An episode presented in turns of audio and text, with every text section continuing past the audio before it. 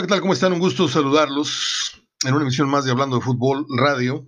Soy Mario Ortega, para propios extraños, amigos, conocidos y uno que otro pitarra que por ahí va con el chisme de lo que aquí se comentó. Eh, pero retorcido el, comentario, entonces por eso se convierte en chisme.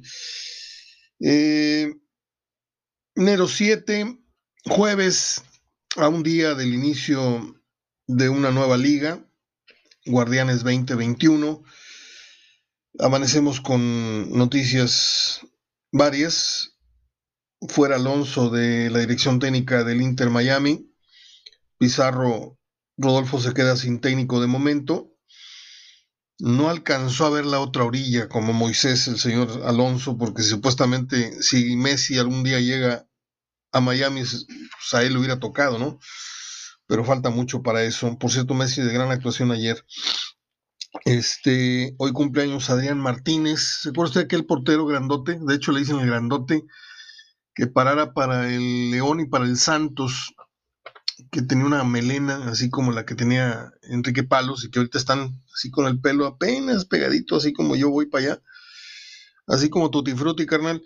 Este, hoy cumpleaños está convertido en un está haciendo carrera en, los medios, todavía no tiene la proyección nacional, pero hace de repente buenos comentarios Adrián Martínez, no sé cuántos años cumpla, la verdad, pero desde aquí le mandamos un abrazo.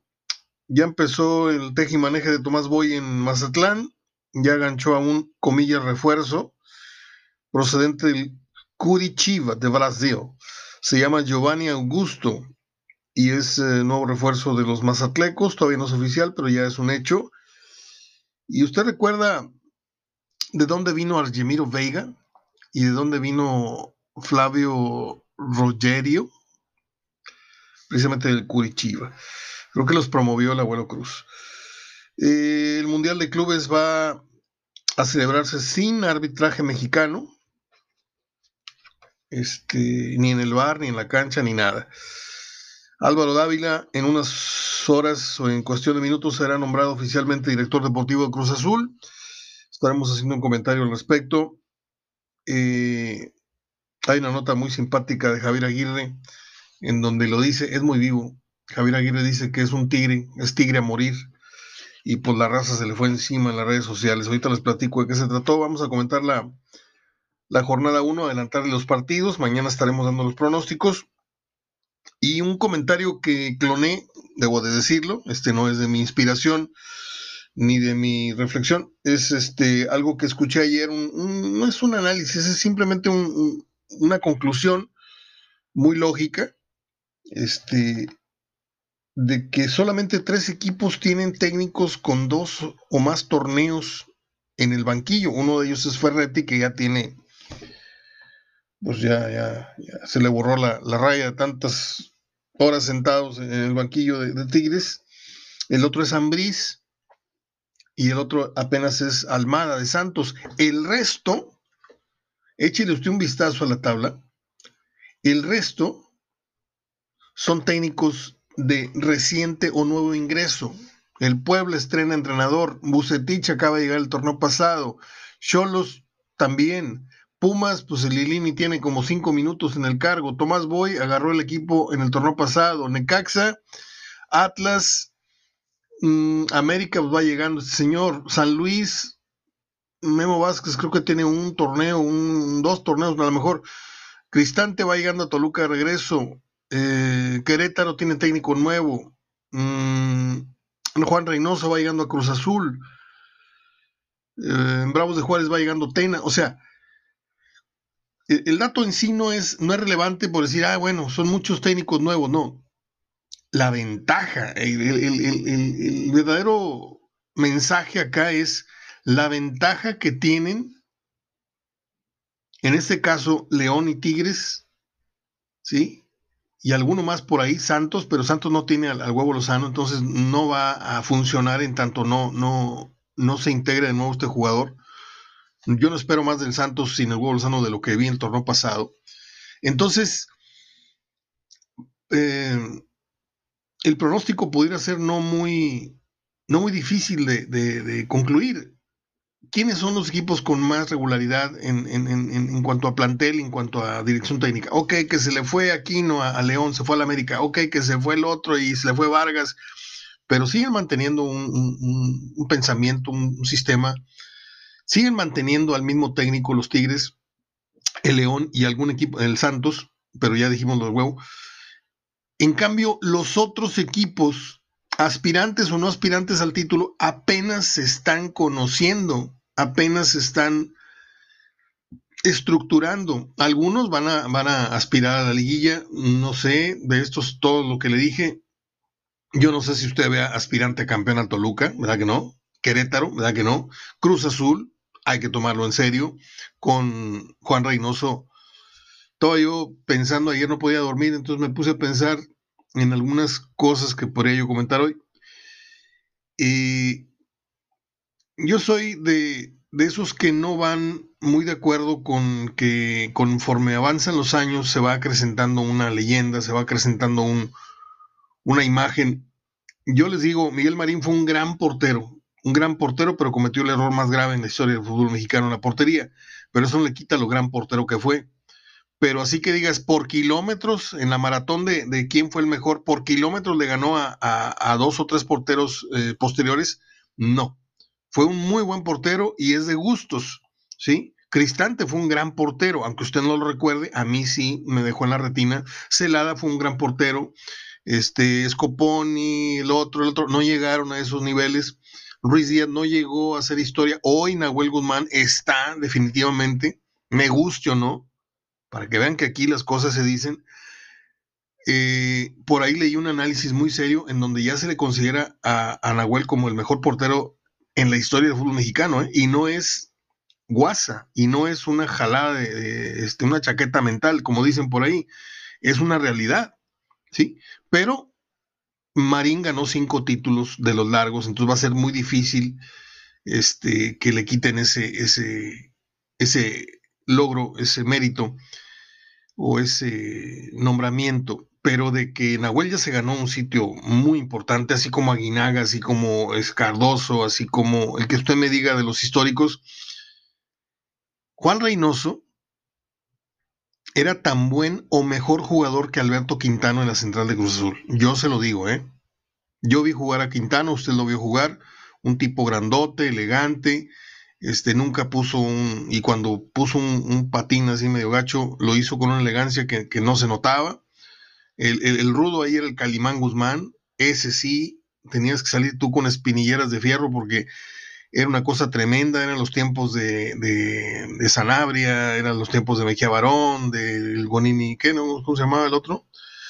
Del Bonavena Ramírez, eran los tiempos de, que hay una entrevista que tengo por ahí con, con Milton Carlos en donde habla de, de aquellos defensas centrales que lo dice de manera muy simpática en la grabación, dice, no, todos me querían pegar, pero yo les pegaba a ellos.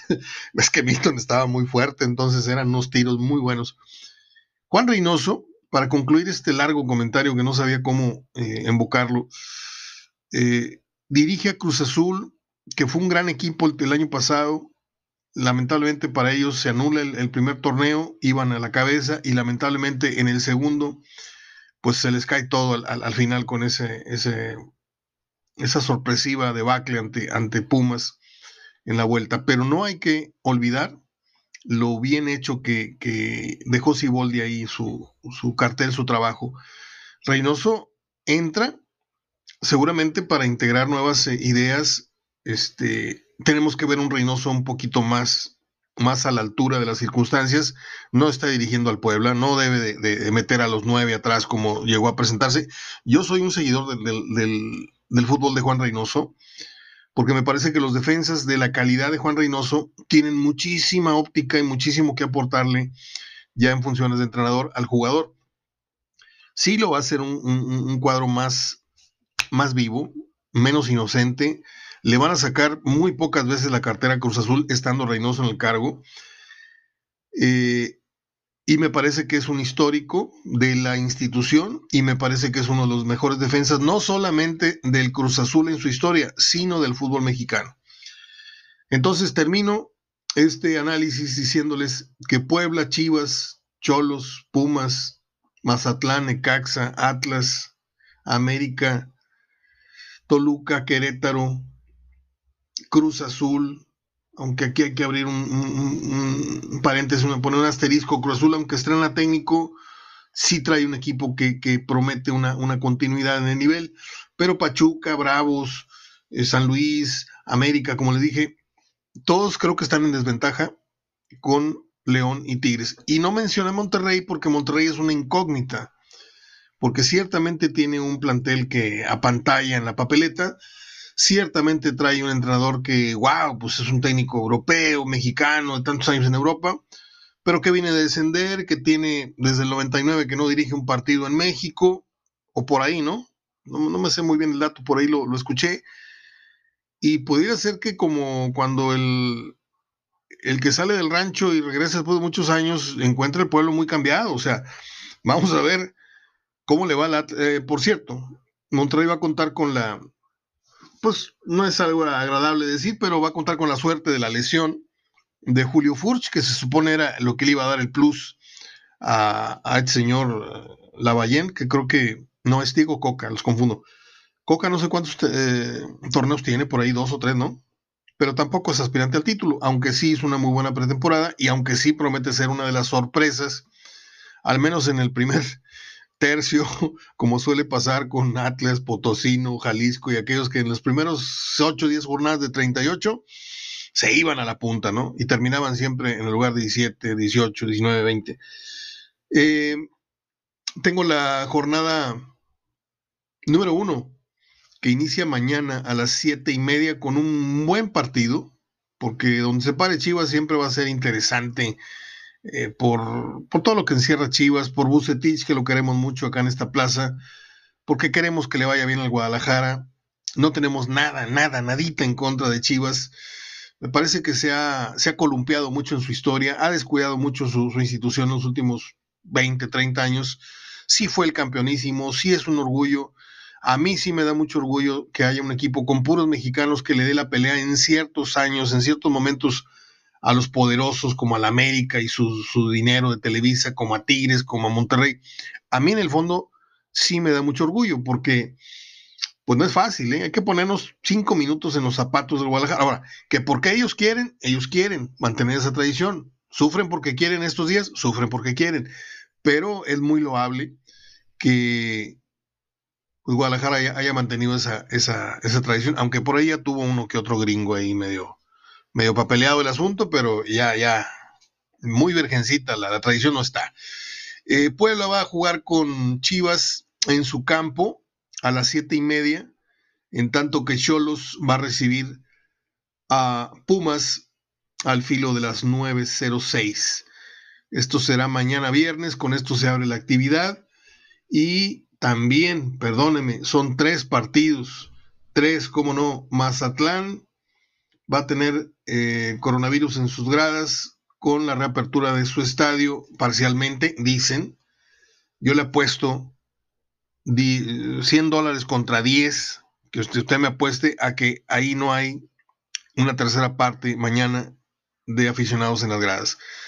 Se van a exceder. Eh, Mazatlán va a recibir a Necaxa. Luego el sábado tenemos la visita de Monterrey al Jalisco con la tremenda incógnita de qué va, eh, qué tan articulado o desarticulado vamos a ver a Monterrey, independientemente de lo que haga Atlas, ¿no? Porque la, atención que está generando eh, Javier Aguirre es, es eh, pues una cosa que pocas veces se vio en el fútbol mexicano. O sea, los reflectores están puestos desde hace tiempo en esta entidad y con la avenida Javier Aguirre, cosa que no pudo en América, ¿sí? América se bajó los, los calzoncitos, le dijo a Javier, órale, dijo Javier, no, aquella está más buena y se vino para acá. ¿Por qué? Porque no es tonto. Porque Javier sabe de la actualidad del América, sabe que no tiene plantel, así como lo pintan los medios este, americanistas, que me, me pintan a mí el cuadro de América como si fuera la gran cosa y la verdad es que tienen extranjeros de 7, 8 de calificación, cuando acá tenemos extranjeros de 8 y 9, y de 9.5 en ciertos momentos con Suazo y con, con Guiñac y con Sobis y con jugadores que no ha tenido el América en muchos años, en muchos, muchos años en materia de extranjeros. ¿eh? Y de local también, de, local, de, nacionales también se les cayó mucho la cantera y no han salido más eh, Laras, más Villas, más Pautemox.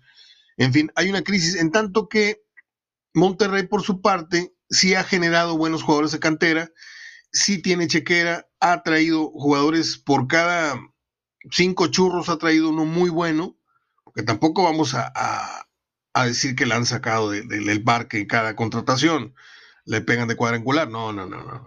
Hay que tener memoria, hay que acordarnos de los arbeltengos, de los eh, ñoñoñongos y de los esas tranzas medio raras que hizo Mohamed y que le permitieron otros directivos. Este, la gente se, ha hecho taruga, la gente no sabe mucho del, negocio aparte, pero en Monterrey olió a trapo quemado los últimos años, con todo y las finales perdidas y con todo y el título ganado y con todo hubo mucho dinero que, que no debió haber sido gastado eh, desde el entendido de que pues es gente que sabe de fútbol, como supuestamente sabe Davino. Davino no trajo a Aguirre porque sepa mucho de fútbol. Davino trajo a Aguirre porque hay amistad y porque dijo, oye, compadre, te gustó yo, me, están, me están por cortar la cabeza. Otra vez, como pasó cuando el caso de, de la milagrosa contratación de Mohamed, donde sacó la lotería. Este, mira, te voy a poner en la mesa el equipo que no has dirigido en tu vida, ¿sí? En tu vida. Este, porque ni cuando Pachuca tenía un equipo como el que le está ofreciendo hoy eh, el Monterrey. Entonces, Aguirre, que pues eh, ya ganó todo el dinero que, podría haber pensado alguna vez el ganar, tenía él la idea de o conseguir otro hueso en España o venirse a ganar una dolariza tremenda.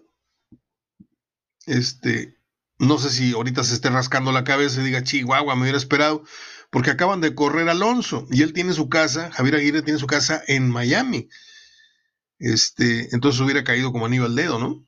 Pero bueno, ya Monterrey ya lo tiene, lo tendrá por tres años. Un día Aguirre va a dirigir en la MLS y les puedo adelantar que puede ser en esa plaza, en Miami. Pero eh, el caso es de que, pues, eh, yo veo, yo veo a, a Javier Aguirre como un afortunado, porque le han puesto, como le digo, en el escritorio una plantilla que no ha dirigido. A lo mejor usted me dice, a lo mejor Atlético Madrid puede ser, y no, no le fue bien. Pero Sasuna y el otro, y el otro, y el otro, y el Japón, y Egipto, y no sé qué, y no sé cuánto, han, han sido puro taco parado, o sea, no se ha sentado a comer con cubiertos como un entrenador de primera línea con un cuadro que aspire a Champions, que aspire al campeonato de la Liga, que aspire al campeonato de, España, de esto, lo otro.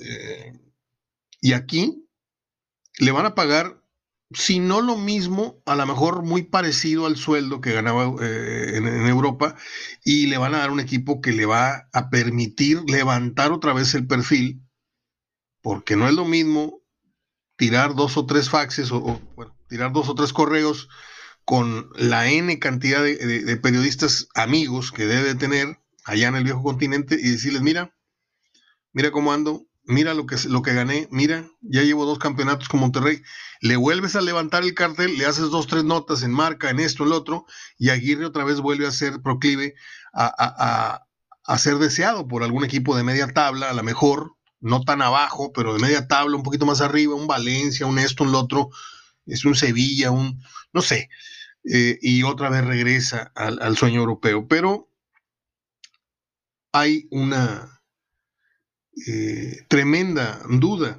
respecto a qué versión de Aguirre vamos a ver.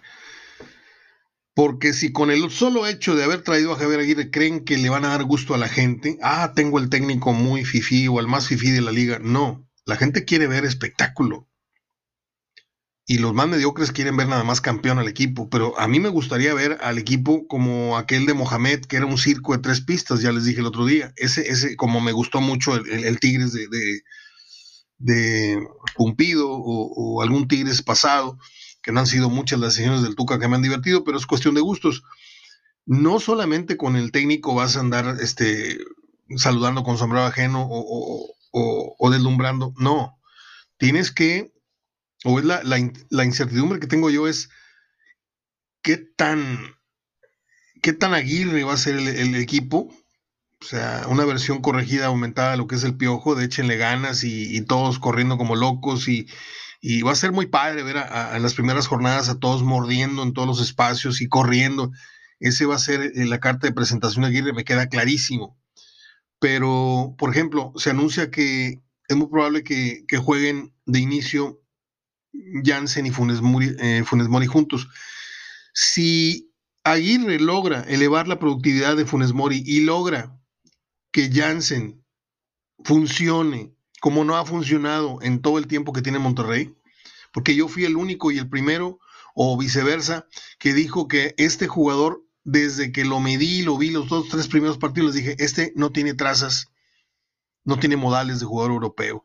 Tiene, sí, el físico, tiene, sí, la, intención de ir a pelear todas, de ganarlas por lo físico, pero no le he visto un disparo, así que es que bruto, la tiró al ángulo de media distancia. O sea, he visto un jugador muy entrón, pero falta como que alguien que lo agarre de los hombros y le diga, acomódate, cálmate, así vamos a, jugar, te vas a enseñar a jugar para Funes Mori y no vas a ser el muchacho de la película, o viceversa, si la Funes tú ya fuiste, ahora vamos a explotar el fútbol de él y cuando tengas chance, él te va a abrir espacios. Pero yo quiero ver si Aguirre es capaz de hacer funcionar esa dupla o si es capaz de hacer funcionar a, a Jansen por separado, ¿sí?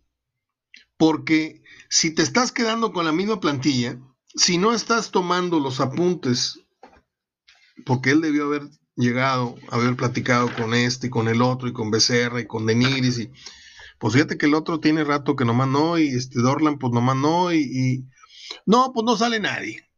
Yo los voy a hacer jalar. Esa es mi duda, esa es mi pregunta. De Tigre no tengo muchas dudas, más que la de Carlos González y la de Leo Fernández. Leo Fernández, este, pues le podemos cargar la mala al Tuca, que por qué no le pone, que no le pone, pero yo a Leo Fernández no lo he dejado de ver gordito desde que llegó. Es un muchacho chaparrito, chaparrito, mide una madrecita de unos 60, unos no sé cuánto. Este, y lo ves con su, con su llantita, con su pancita, y usted va a decir, no, no exageres. Hay jugadores que con esa sola diferencia de haber ganado dos, tres kilitos, con eso pierden un chorro de facultades, ¿eh? Y de dimensiones en, el juego. Y si a eso le agregas que todavía no te la pasan, que todavía no te la combinan, como dicen en el barrio, pásala, güey, pásala, combínala. Si todavía no eres de la raza, este, como cuando estás un equipo nuevo y pues tú, el chavo nuevo, pues se la paso cuando sea necesario, pero tú te vas con los conocidos. No se ha ganado, no es jefe eh, en la conducción de los avances y el disparo a media distancia no se lo hemos visto como lució alguna vez en Toluca. Entonces, esas son para mí las dos tremendas llaves de interrogación que tiene Tigres para este año. Si logran sacarle o si logra Ferretti, este, como cuando llegó el diente, el diente lo, puso, no funcionó tres, cuatro partidos y lo borró. Y luego se borró solo por una serie de lesiones y que los dientes y que la nariz y que se enfermó y que no sé cuánto, antes de la pandemia, mucho antes de la pandemia. Este, y luego empezó a funcionar y metió goles en una seguidilla de goles y luego otra vez volvió a, un estado normal, porque ningún jugador puede estar en estado de gracia este, eh, permanentemente. Sí, puedes anotar goles 5, 7, 8 jornadas seguidas, pero a veces no es por un buen jugar, simplemente estabas ahí para meterla. El diente jugó muy bien en esa racha de partidos consecutivos que anotó y luego volvió a apagarse, volvió a ser un jugador sin personalidad dentro de la cancha. Pero eso tiene que ver por los que surten, los que te abastecen, los que deciden pasártela o no, con ventaja o sin ventaja. Y ahí el que manda adelante es Guiñac. Guiñac es el que tiene el humor, es el que regaña, es el, el, el que a nadie regañan, es el que discute con el árbitro, eh, junto con, con Guido Pizarro. Pero bueno, ya me extendí, ya les dije los partidos, ahí les dejé un comentario poco extenso. Eh, y les recuerdo los partidos de esta jornada 1, Puebla Chivas, Cholos Pumas, Mazatlán Necaxa mañana. Atlas Monterrey es a las 5 de la tarde. Ojo, ¿eh? sábado 5 de la tarde. Y luego nos ligamos televisivamente con el Tigres León a las 7 y a las 9 América San Luis. Yo creo que la América San Luis no es tan interesante, pero sí está la duda de ver cómo se presenta eh, este señor Solari en la dirección técnica de América. El domingo, Toluca Querétaro, Santos Cruz Azul. Esto será a las 12, el horario habitual del Toluca. Eh, a las 7.06, el horario, nuevo horario de, Santos desde hace unos cuantos torneos. Santos antes jugaba a las 4, ¿se acuerdan? Y el lunes tenemos el Pachuca Juárez. Bueno, mañana voy con los pronósticos a ver cómo nos va este torneo. ¿Usted quiere jugar conmigo? ¿Usted quiere competir con un servidor? El año pasado, el torneo pasado le gané a Pepe Luz. Este, y pues por ahí el señor tiene un, asado pendiente. Yo, yo le abrí las puertas de mi casa, hicimos un convivio muy padre para conocernos, para, para convivir. Pero el señor me debe a mí un asado. Yo no sé cómo le va a hacer. Pero hoy vamos por la revancha. Ahorita estoy por recibir los pronósticos de él, pero si usted quiere competir así en, buena lead, este, en buena onda, mándame sus pronósticos, yo le mando los míos, este, o escúchelos, y, eso le va a poner un poquito más de, sabor y de picor al, al, torneo, saber cómo vamos en los pronósticos. Voy a, voy a tratar de contactar a, a Sergio Verdirame, a varios personajes del fútbol que tengo cerca, este, o con los que tengo muy buena, muy buena comunicación, mucha confianza, para que me, confíen algunos, eh, para que me transmitan algunos eh, pronósticos semana a semana. Este, en caso de que usted apueste, tenga usted algunos referentes. Eh, y vamos a tratar de innovar algunas cositas en, hablando de fútbol en la manera escrita. Y yo haré lo propio también en en la versión radiofónica para que pues el programa siga conservando lo que a usted le gusta, los conceptos que a usted le gusta de calidad, pero también ir agregando otro tipo de, de tópicos. Um, por ejemplo, por ejemplo, ya, ya estoy, perdón, ya estoy en los 27 minutos y vamos a pasar con las uh, efemérides en un momentito más. Tengo por acá la, nota de Javier Aguirre. Soy, ¿qué? Soy de Tigres a morir. Javier, Javier Aguirre provocó microinfarto a la afición de Rayados. Soy de Tigres y lo seré hasta que muera. Y en ese momento los aficionados de Rayados sintieron el verdadero terror porque son palabras de su nuevo técnico pero sin saber a qué tigre se refería. Soy de los tigres a muerte, me dicen que cómo vivo el fútbol, que si me apasiona les digo que no, que yo lo veo el fútbol como leo un libro, muy tranquilo, pero en un partido de béisbol no, dijo el Vasco en entrevista con Roberto Gómez Junco. Esto a propósito de su gusto poco sabido por la Liga Mexicana de Fútbol, poco sabido por ustedes, yo sé que desde, desde hace muchísimos años es aficionado al, al béisbol este dice que iba a mentarle, nada más iba a mentar la madre al parque del Seguro Social al Cananea Reyes. Eh, no me hace mucha gracia esto. Es como si yo dijera, no, yo voy al fútbol nada más a mentar la, la madre Javier Aguirre. Como que no le gustaría. En los años 70, a ver quién se acuerda, había un borrachín en el estadio del TEC que se paraba, él bajaba unos 10, 15 escalones con su cheve apenas y podía sostenerse y le mentaba la madre al gallo Jauregui. Pero se oía en todo el estadio, porque el grito era muy peculiar. Oye, gallo, venga, daddy, ja, ja, ja, Y el gallo nada más volteaba y se rascaba la cabeza. Y como a la tercera mentada, pues el gallo se le regresaba, ¿no? Porque ya estábamos hasta, hasta la coronilla, decía el gallo, ya, ya, ya me aguanté muchas. Y pues un día ya no apareció el señor. No sé si lo borraron, lo desaparecieron o se murió, pero así como Pepe Maiz en el béisbol, a los que, a los chistositos estos que van a, insultar y todo, los sacan del parque. Muy bien, déjeme hacer la pausa, son 29 minutos, casi 30. Regreso con el complemento, la parte final de Hablando de Fútbol Radio.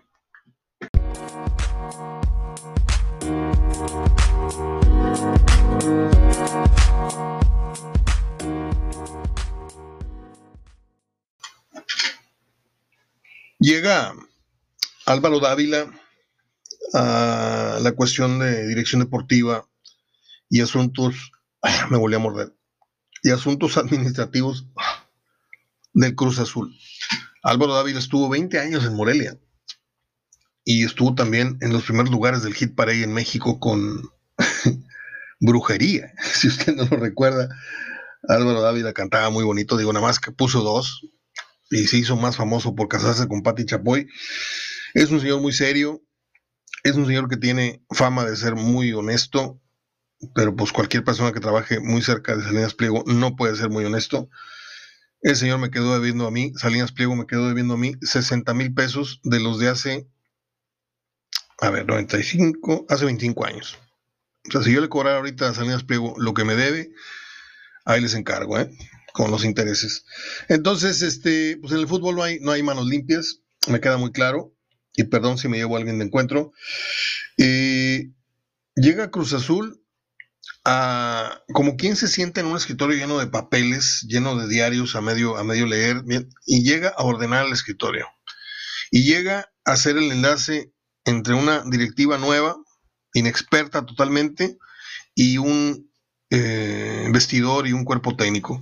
Me parece que el Cruz Azul empezó este, con las patas su proceso nuevo, pero poco a poco se está componiendo. Vamos a ver si tiene suerte el señor Dávila, vamos a ver si tiene suerte Juan Reynoso, este, al cual yo le deseo pues, lo mejor, porque a mí me da mucho coraje en cualquier orden de la vida que los que aparentan saber mucho o los recomendados o los hijos de papi o los arribistas o los que compran tiempo o los que se hagan pasar por expertos, se hagan pasar por, por conocedores, se hagan pasar por experimentados y, y los que realmente tienen un valor en cualquier área de la vida, ingenieros, arquitectos, locutores, lo que usted me diga, profesores de educación física, entrenadores, no entrenadores escolares, no tienen ni el espacio, ni el reconocimiento, ni la remuneración adecuadas. Eh, Juan Reynoso merece, merece eh, triunfar porque fue un defensa que pues dejó su calidad plasmada. Yo lo recuerdo perfectamente, como si fuera ayer, y si no, pues ahí hay videos. Este, y échele un vistazo. Si usted cree que yo exageré, dígame cuál es el defensa central histórico por excelencia. Bueno, pues, Quintano, ok. ¿Y luego cuál pondría usted? ¿A quién se le ocurre? ¿Acá tienes Caniza? ¿A quién? ¿Qué otro defensa central? ¿Acaso me van a decir que este, este muchacho que acaba de romper el récord de, Nacho Flores y que nadie lo tiene así como que ubicado en, como un gran defensa que es el Cata Domínguez o el Casa no sé qué? O sea, yo creo que, Reynoso es un, un gran entrenador y fue un gran jugador. Bueno, ya, agoté los temas ahora sí, les hablé de la salida de Diego Alonso de Miami, del cumpleaños de Adrián Martínez, exportero de Santos y León, de la llegada de Giovanni Augusto al Mazatlán, de que el Mundial de Clubes no va a contar con arbitraje mexicano, de la llegada de Álvaro Dávila al Cruz Azul, de Javier Aguirre y su puntada de decir que es Tigre a morir, los partidos de la jornada 1, y el análisis que hicimos de los tres equipos que tienen técnicos con cierta antigüedad con respecto al 75-80% de los conjuntos de la liga que están estrenando o recién estrenaron técnico. Y creo que ahí pues lleva ventaja, mucha ventaja Tigres y León. Bueno, pues eh, el tema del fútbol se acabó. Si usted no quiere escuchar cosas que tengan que ver con el cine, con la televisión, pues eh, puede parar la grabación. Si usted se quiere quedar, pues le agradezco, pero están advertidos, porque luego no les gusta a mucha gente que, oye, ¿para qué hablas de este? ¿Para qué hablas de otro? Pues si, no te gusta, corta la grabación a la hora que termine hablar de fútbol. Yo sé lo que hago. Bueno, pues un día como hoy nació, ¿qué les diré? Nuestro John Wayne, nuestro 007, nuestro qué, Mario Almada, ¿sí? Yo no he visto, francamente, creo que vi la, que se filmó aquí en Monterrey, donde sale Alacrán Jiménez y sale Rómulo Lozano, los peceros, digamos, ¿no? Se filmó, yo estuve muy, muy cerca de la filmación cuando hicieron una escena en la Alameda. Yo estudiaba a tres, a dos cuadras de la Alameda. Bueno, eh, eh, en, en, una de las aceras, o la acera de Aramberri, yo estaba enfrente en la Facultad de Comunicación. Nos cambiaron de la Purísima, imagínense, nos mandaron a la Alameda. Este, pero ahí nos tocó una mañana tarde que cerraron el tráfico y, y, estaban grabando una escena de persecución por la avenida Cuauhtémoc de los peceros. Des, en paz, Mario Almada. Un día como hoy nació Tarzán. Aparecieron las primeras viñetas de la columna, perdón, perdón, perdón, de la columna de Tarzán. ¿Quién no fue fan de Tarzán cuando niños? De cómo ya apareció también por primera vez la historieta de Flash Gordon. Esa ni frío ni calor, yo no la ni me gusta ni la conozco, nada más conozco el, personaje de así de, de, vista. Un día como hoy nació Kenny Loggins, aquel que cantaba la canción de la película Footloose. Lo que yo no sabía de, de Kenny Loggins, nació en el 48, o sea que ya está, ya está veterano. Eh, es que él compuso para los Doobie Brothers, compuso What a Fool's Believe, que fue un exitazo en la radio y que ganó premios. Este, ese, dato yo no lo tenía. What a Fool Believes. No está que digas qué bruta la canción, pero nada más se, se las paso así como el dato. Un día como hoy nació, y aquí yo tengo mucha bronca, nació Juan Gabriel, un día como hoy, en el año 50, en 1950. Acaba de morir don Armando Manzanero y se murió hace, supuestamente se murió hace un tiempo eh, Juan Gabriel. Si usted me pone a mí en la mesa toda la discografía de Juan Gabriel y dos discos de Manzanero, yo agarro dos de Manzanero. ¿eh? Si usted hace un análisis y se lo da a expertos en composición, en calidad, en métrica, en esto, en lo otro, te van a decir, lo de Manzanero es una obra de arte. Lo de, Juan Gabriel es mucho tu, tu, tu, mi, mi, mi, jajaja, dime cuando tú, dime cuando tú. O sea, es más la personalidad. Es como lo de Michael Jackson. Michael Jackson no era cantante, era bailarín.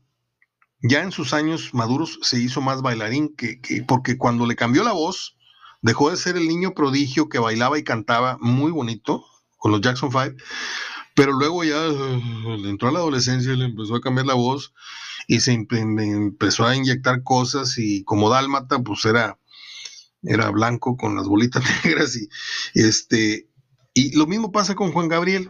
Juan Gabriel hizo un bueno, tiene un arrastre tremendo, no lo puedo, no puedo negar, es un ídolo de ídolos, pero si tú me pones los discos, toda la discografía de Juan Gabriel y toda la de José José, yo agarro la de José José a ojos cerrados como lo dije con Manzanero.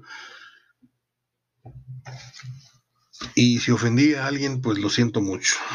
Porque, pues sí, yo muevo la patita con el Noa Noa y lo que ustedes quieran, pero de eso a que sea el non plus ultra de los compositores en la era moderna de la música mexicana, Nel Pastel. Eh, un día como hoy nació Valeria Lynch, una argentina que pues es un icono de la música, de la interpretación allá en su país, pero que el New York Times alguna vez la nombró como una de las cinco mejores voces femeninas en la historia de la música hispana y no hispana. O sea que no es cualquier cosa, ¿eh? Un día como hoy nació el actor Nicolas Cage. ¿Qué les digo de Nicolas Cage? Que lo detesto, no lo soporto. Un día como hoy ¿Se acuerda usted que Ballena Keiko? Que hizo la. Hicieron con ella la película Liberando a Willy o Liberen a Willy, no sé qué. Que luego se convirtió en un chiste escatológico muy feo. Este. Ve como hoy medio México le lloró porque se la llevaron de donde estaba aquí en México, no sé qué, en qué, chapus, en qué chapoteadero, en qué zoológico, se la llevaron a Oregon en donde falleció más adelante, esto fue en el 96, y la trasladaron de México al estado de Oregon y murió de una neumonía, la ballena Keiko. Y termino diciéndoles que un día como hoy murió una mujer muy, muy bonita, muy sexy en pantalla, mexicana, graciosa, deliciosa mujer, Tere Velázquez, hermana de Lorena Velázquez. Yo, cuando era chavito, tuve mis primeros calambres este, con Tere Velázquez. Era una mujer sumamente sensual, salían así con su blusita, con su batita de noche eh, en las películas de, pues, de, adultos, de, Mauricio Garcés y de Julio Alemán y esas cosas, y, pues a veces cuando te parabas por un vaso de leche a medianoche estaban mis papás viendo la tele, yo atrás de una puerta viendo y decía yo, ay, qué bonita señora. Ya luego supe que era Tere Velázquez. Eh, en paz descanse, ella murió muy, muy joven. Bueno, pues eh, ya me voy. ¿Vieron lo que pasó ayer en Estados Unidos, en el Capitolio? Acabo de publicar un comentario que ni en los peores churros hollywoodenses eh, habráse visto eso, ¿no? Cuando veas las barbas de tu vecino cortar, pon las tuyas a remojar, México, porque yo nada más les digo que es la película perfecta para clonar en nuestro país más adelante. Cuando les quieran y les quiten el hueso genuinamente, va a haber varios que van a alzarse, así como esta bola de idiotas que, que defienden a Trump. Bueno, pues soy Mario Ortega hablando de, fútbol, de efemérides y pues este comentario final no sé si les cuadre o no, pero bueno. mañana ya viernes, inicio de, fin de semana, inicio de la liga, gracias a Dios. Y pues uh, cuídese mucho, por favor. Cuídese el doble de lo que se cuidó el año pasado cuando empezamos con la pandemia. Hoy requerimos el doble de conciencia, el doble de responsabilidad. Si no quiere formar usted parte, mire, tenía yo años, le juro, años de no poner el canal de las estrellas. Ayer estaba sapeando y me encontré con el anuncio de, un programa de, de los Mascabrodes, que son amigos míos. Y dije, déjame ver, decepcionante el programa pero tenía dos, tres cosas chistosas. Pero antes me quedé ver los últimos, ¿qué le gusta? 15, 20 minutos de Denis Merker. Y las notas que vi del, coronavirus en, la, Ciudad de México son, son realmente ya de apocalipsis. O sea, este, no solamente el dato de la, insuficiencia de, camas y de, o sea, gente haciendo fila en las farmacias eh, de hospitales y farmacias callejeras a las 3, 4, 5, 6 de la mañana, esperando 6, 8 horas parados, acostados en la banqueta, a, que les toque en suerte un, tanque de oxígeno para sus enfermitos. Sale un muchacho diciendo, no, yo tengo enfermos en la casa, a mi papá, a mi mamá, a mi esposa, a mi hijo y a un sobrino. ¿Y cuánto llevas aquí? Dijo, pues tengo aquí 5 horas, eran las 3 de la mañana y pues no sé a qué hora me toque. O sea, está grueso eso y, las, las, funerarias que dicen, no, pues hay muertitos que ya los tenemos fríos desde hace una semana, pero no los hemos podido, este, ni, este, ¿cómo se llama esto? De um, incinerar, ni los hemos podido sepultar, ni los hemos podido maquillar. O sea, hay una demanda tremenda, tremenda de sarcófagos, de um, panteones que ya no tienen capacidad. Hemos perdido la capacidad del asombro en muy poco tiempo, ¿eh?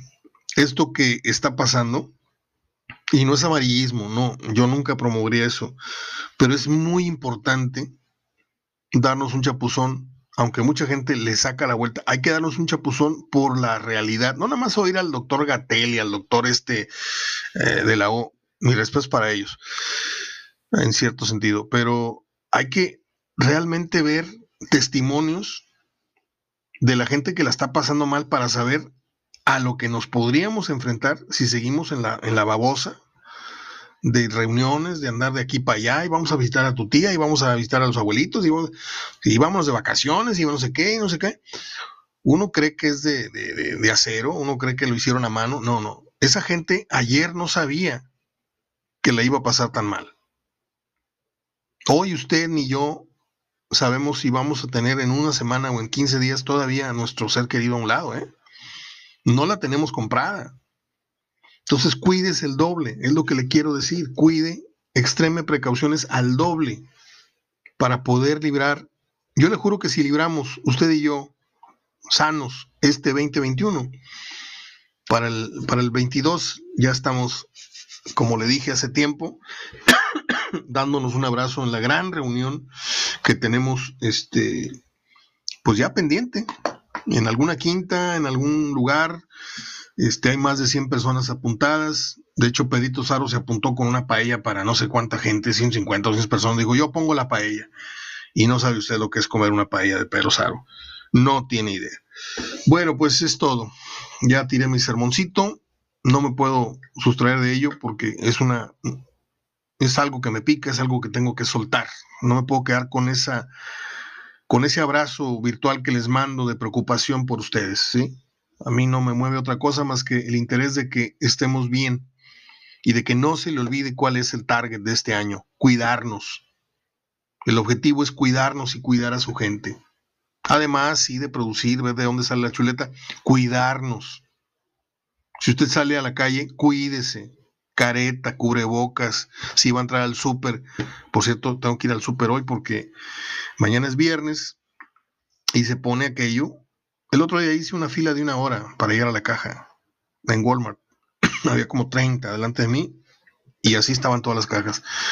Entonces, este, pues están cerrando a las 8 el súper, hay que ir yo creo que una, una antelación de dos horas, una en la que haces el, el súper y la, y la otra los 40 minutos de fila. Es nomás un tip. Pero ya me voy, ya me voy. Ya escuché hasta acá que me dijeron, ya, ya, güey, ya, córtale. Bueno, ya me voy. Les mando una... No, no les mando nada. No, no se crean. Abrazo de gol. Hasta mañana, viernes, si Dios quiere. Hasta entonces.